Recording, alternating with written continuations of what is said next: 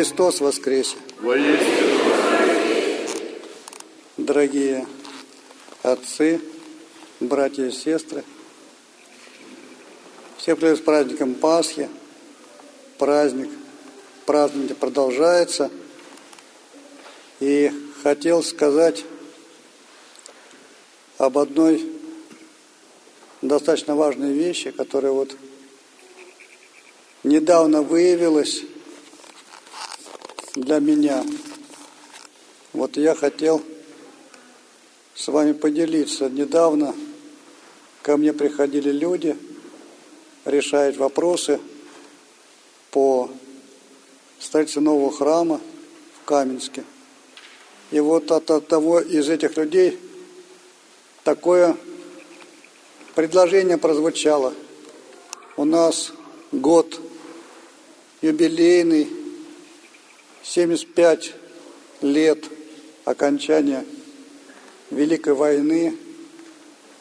Вот, и он сказал, может быть, сделаем такое благодеяние для ветеранов, что вот будем их, сделаем им поминовение, чтобы они подавали бесплатно. Меня, конечно, просьба это несколько удивила. И я объяснил, почему я с этим не согласен. Вот и хотел сейчас тоже об этом сказать, потому что я боюсь, что это мнение, оно такое существует. О бесплатной молитве – На этой седмице, в пятницу, мы слышали, как Господь изгнал торгующих из храма, когда пришел в Иерусалим на праздник Пасхи. Вот пришел в храм, а там были торгующие, торгующие скотом. Вот и миновщики, то есть те, которые меняли деньги одни на другие, при этом, конечно, менялы такие. Вот он их всех разогнал, сказал, чтобы, что им здесь не место. Вот у нас тоже есть, как правило, в каждом храме некоторая лавка такая. Когда люди читают это место Евангелия, думают, там бы тоже лавку разогнать. Потому что вот не место торгующим в храме. Но очень важно понимать все так, как оно, но реальность понимать, о чем, собственно, было написано, и что это происходило, и кого Господь из храма изгнал. Вот некоторым думаю, что изгнал, потому что они сильно шумели. Но вообще-то храм это не самое тихое место для молитвы. Важно написано, если хочешь помолиться, зайди в дом твой, закрой двери и тихонечко помолись, и Господь услышит твою тайную молитву и воздаст тебе явно. А в храм приходили тот древний Иерусалимский храм для того, чтобы собираться вместе и приносить жертвы. То есть, представляете, храм, сколько народу там было. Собирался весь Иерусалим, там во дворе храма. Такой го стоял говор, причем собирались с детьми, вот сейчас детей, когда у нас детей мало, было бы больше, тоже было бы много шума в храме. То есть собирались для того, чтобы принести Богу жертвы. Там, в этом храме стоял жертвенник, огромный вообще на самом деле. На него забрасывали кучу животных одновременно, там целый пожар полыхал. Всегда. Вот. Каждый день была утренняя жертва, вечерняя жертва в течение года. А в празднике так там сжигали просто целые стада на этом жертвнике. И причем жертву приносили пред жертвником, там приносили, поэтому там и заколаемые животные, там, ну, в общем, шумно было. Поэтому, когда Господь изгонял торгующих, Он совсем не о шуме заботился. И у нас в храме главное все-таки здесь это дом молитвы, но в то же время самое главное здесь совершается таинство. Тоже жертвоприношение. Только уже не тельцов, овнов, козлов и так далее, а жертвоприношение самого Бога. То есть Бог, если так сказать образно, заколается здесь на престоле. Сам Бог. То есть жертвоприношение, бескровная жертва в данном случае. Вот и поэтому жертвы были разные. Были жертвы, ну, пять видов жертвоприношений было. Это жертва всесожжения, жертва за грех, жертва за преступление, мирная жертва и хлебная жертва. Вот они все были потом, после жертвы Спасителя, упразднены. А после разрушения храма, так как жертвник разрушен, храма нет – то жертвы и иудеи прекратили приносить. В чем было вот это жертвоприношение? То есть люди приходили в храм, приносили, скажем, ну, от достатка. Кто богатый, мог быка принести в жертву, кто-то овна принести там, кто-то просто двух или там голубиных птенцов мог принести тоже в жертву. В зависимости от состоятельности. Мы знаем, что Иосиф и Мария, вот Богородица, они не были богаты, принесли вот в жертву за младенца двух птенцов голубиных. Вот поэтому приходил всех жертву приносил и одновременно молился. Он молился, и за него молились. Он молился сам, за него молились священники. Что Бог или грех простил, или что-то там здоровье дал и так далее, и так далее, и так далее. То есть разные были прошения. Вот то же самое происходит и у нас в храме, по сути, то же самое. То есть человек приходит, приносит жертву. Он говорит, сколько молитва стоит там? Да молитва ничего не стоит. Она бесплатная. Как была, так и есть, так и будет. Молитва всегда бесплатна. Но Человек приносит там заказная обедня или там годовые поминания, он приносит жертву. Но только не, не барана, не овцу, не козла, не быка, и не птенцов голубиных, а приносит вот какие-то деньги. Это жертва. Жертвы может быть разные. Вот мы где-то, ну так, устанавливаем эту жертву, ну, какое-то пожертвование – но это не обязательно такое. Если человек бедный, придет, помолитесь там что-то, вот у меня, конечно, помолится. А человек богатый, ну как бы очень богатый, ну что там, приносят какие-то, ну по сути, небольшие суммы, да, гроши. Но есть кружка, так добавил еще и так далее. Жертву принести можно очень большую. Это совсем другое. То есть от кого-то птенцы губят, от кого-то бык и так далее. А священники, они молятся этому человеку, который принес жертву. Поэтому эта просьба человека была немножко безумная. Он говорит, давайте, чтобы они жертву не приносили, а вы за них молитесь. А смысл? Хороша молитва, когда с ней еще есть и жертва. То есть жертвопрошение началось еще с самого начала. То есть Авель принес жертву и Каин – принес жертву. Одна жертва была Богу благоприятна, а другая не очень. Но, как говорят, Авель дал лучшее там от своего стада. И были такие требования, чтобы дать, чтобы животное, которое приносит, было непорочное, чтобы оно не было, скажем, больным, чтобы могло размножаться, здоровое животное, не чтобы какое вот, а не так, что все равно этот ребенок помрет, я его в жертву принесу. Это было не принято. Вот подобная жертва была у Каина. Но взял, отобрал там от своих трудов, от земледелия, значит, ну, что-то отобрал, какое-то вот то, что надо выбросить, взял, принес жертву. Как говорят, возьми Гоже, что нам, возьми Боже, что нам не Гоже. Но и Бог не призвел на такую жертву. Поэтому вот так вот сделать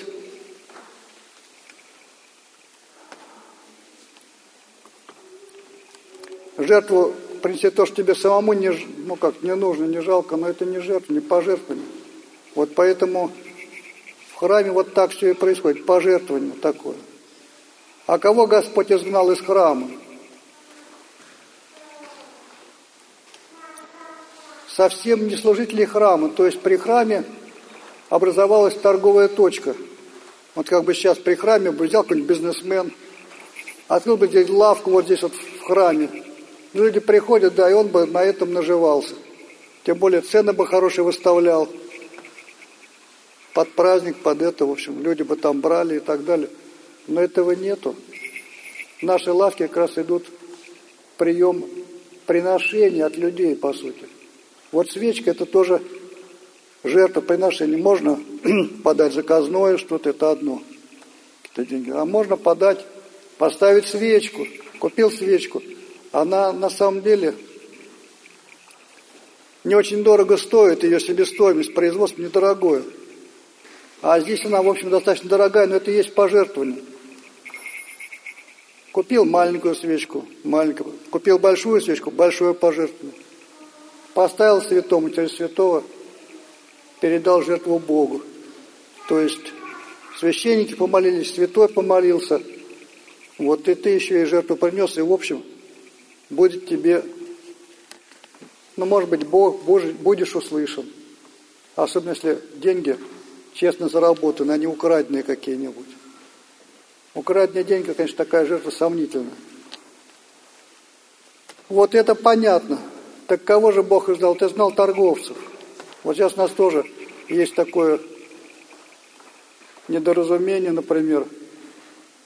То есть ты принес в жертву деньги, ты в жертву отдал и здесь. А сейчас люди даже думают, вот я куплю там где-то свечку, там свечки дешевле в каком-то там, ну не знаю где, на ярмарке, нибудь еще и так далее. Сейчас покупают где-то свечки.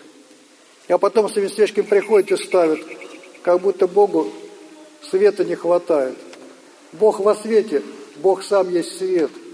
Свет не пришел, поэтому ему свечка в этом смысле ему не нужна, ему и так не темно. То есть это жертвоприношение, вот и все. А если ты купил где-то там у кого-то, я не знаю, кому ты жертву принес. Вот их-то Господь изгнал, и изгнал из храма этих торговцев, которые делают на этом бизнес. Они же себе деньги забирают не Богу, это не в церковь, это не жертва Богу. Вот этих бизнесменов Господь изгнал из храма, так же, как и у нас. Есть даже постановление вот недавно, что свечи покупать только можно у церковных производителей, то есть на церковь, чтобы шло пожертвование. Они бизнесменам, которые вот это делают – когда иконку покупаешь здесь в храме, это иконки, которые делали, ну, скажем, в церковных э, предприятиях, там в Софрин или еще где-то, в монастыре каком-нибудь. Мы только у них берем товар, по крайней мере, есть такое распоряжение.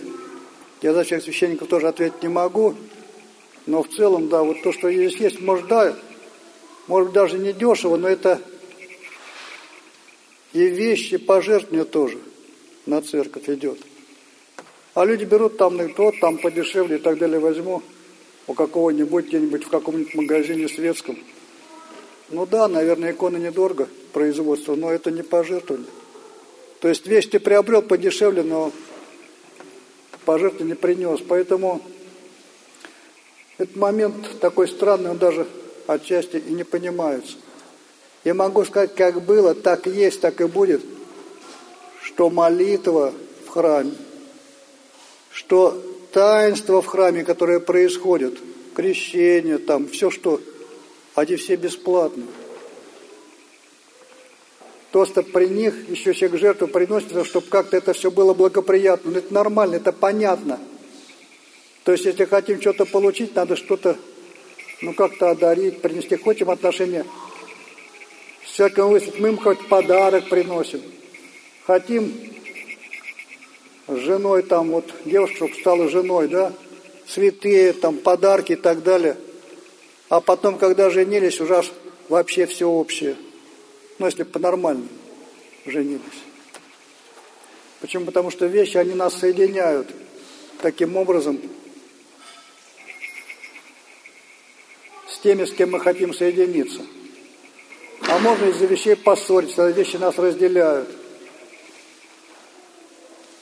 Вот Господь нам все дал, вообще все, что есть, от Бога, даже мы сами и наша жизнь.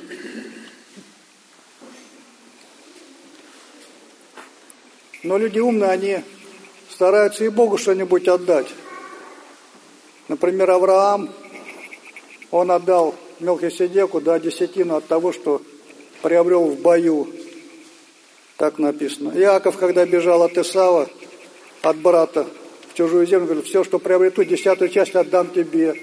Вообще была такая десятина. В те времена отдавали обычно на храм. Это не повсеместно было. Не только вот в иудействе.